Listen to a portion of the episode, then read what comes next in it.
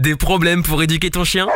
Écoute Toutou pour lui FM, le podcast de référence en éducation positive scientifique, présenté par Irvine, le coach canin.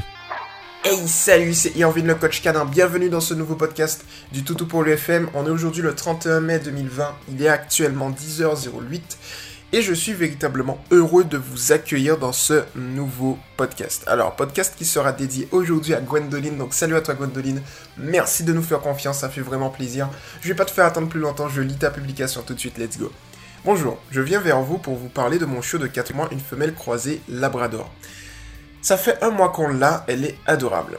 Elle a compris, en fait, je pense qu'il faut qu'elle fasse ses besoins dehors, vu qu'il fait beau en ce moment. On laisse la porte du jardin ouverte toute la journée, comme ça elle a accès tout le temps pour faire ses besoins. Mais malgré ça, il arrive quand même qu'elle fasse dans la maison. La nuit au début, elle dormait dans le couloir à l'étage près de notre chambre pour être rassurée, et elle a très vite réussi à se retenir toute la nuit. Mais ça fait quelques jours qu'elle veut dormir en bas, et par contre là, elle fait ses besoins la nuit dans la maison. Je sais qu'elle est encore jeune, mais je me pose quand même des questions. Merci de m'aider dans cette situation.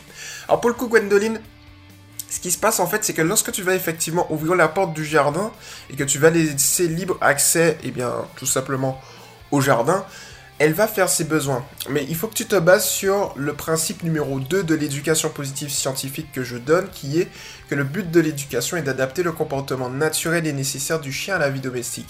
Ce qui se passe en fait lorsque tu lui donnes le libre arbitre d'aller d'elle-même, c'est qu'elle va pas assimiler le fait de faire ses besoins à l'extérieur à quelque chose de positif, et elle va surtout pas voir la différence entre faire ses besoins à l'extérieur et faire ses besoins à l'intérieur. C'est-à-dire qu'en gros, si tu, si elle est vraiment indépendante à ce niveau-là, euh, et par exemple que tu vas pas l'accompagner, que tu vas pas la féliciter, imaginons à l'extérieur, eh bien, elle va pas se dire le petit déclic qui est le suivant. Hmm, lorsque je fais mes besoins à l'extérieur, j'ai de très bonnes récompenses, alors qu'à l'intérieur, ben, je n'ai rien en fait. Donc du coup, comme elle a pas ce contraste, elle va faire à l'intérieur, tu vois.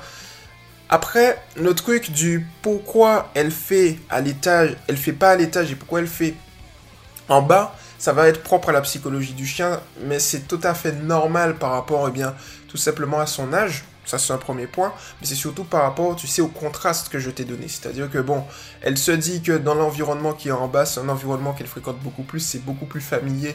Donc, du coup, elle veut se lâcher plus. Donc, c'est peut-être pour ça. En sachant que c'est une interprétation et que l'éducation, on peut faire qu'une interprétation de son état psychologique. On va pas véritablement même si parfois on fait mouche, on peut pas véritablement savoir ce qu'elle pense dans sa tête, mais en tout cas, euh, à ce niveau-là, c'est la cause la plus plausible. Alors, ce que tu dois faire pour régler la situation Gwendoline, c'est tout simple, c'est qu'en fait, il faut que tu l'accompagnes à chaque fois à l'extérieur pour qu'elle puisse faire ses besoins et que tu sois à côté de telle sorte à ce que lorsqu'elle est en train de faire, tu vas la féliciter par la voix et lorsqu'elle a terminé, tu vas tout simplement la féliciter par la voix, lui donner une caresse et une friandise. Tu maximises tes chances ainsi. Ce qui se passe dans ce cas-là spécifiquement, c'est que là, elle voit effectivement que lorsqu'elle fait ses besoins en extérieur, elle obtient de très bonnes choses. Et ensuite, tu vas faire le contraste, c'est-à-dire qu'en intérieur, si tu la prends sur le fait, tu vas juste la prendre dans tes bras et tu vas l'emmener eh bien, dans euh, le jardin, dans son air de propreté. Et là, tu vas faire exactement la même chose que je t'ai dit avec les félicitations. Par contre, si tu vois, imaginons qu'elle fait ses besoins, mais tu n'étais pas là et que tu viens, et eh bien dans ce cas-là, tu vas faire comme si de n'était, tu vas ignorer et tu vas nettoyer, et eh bien lorsqu'elle n'est pas présente. Le nettoyage de ses excréments et du pipi se fait tout simplement avec une solution à base de bicarbonate de soude, d'eau tiède, de jus de citron et de deux gouttes d'huiles essentielles de citron. Tu vas tout simplement saupoudrer du bicarbonate de soude sec sur le caca ou le pipi pour absorber les mauvaises odeurs et le liquide pour le pipi. Tu vas ensuite, au bout de 10 minutes, nettoyer et ensuite tu vas voilà, tu vas passer cette mixture que je t'ai donnée.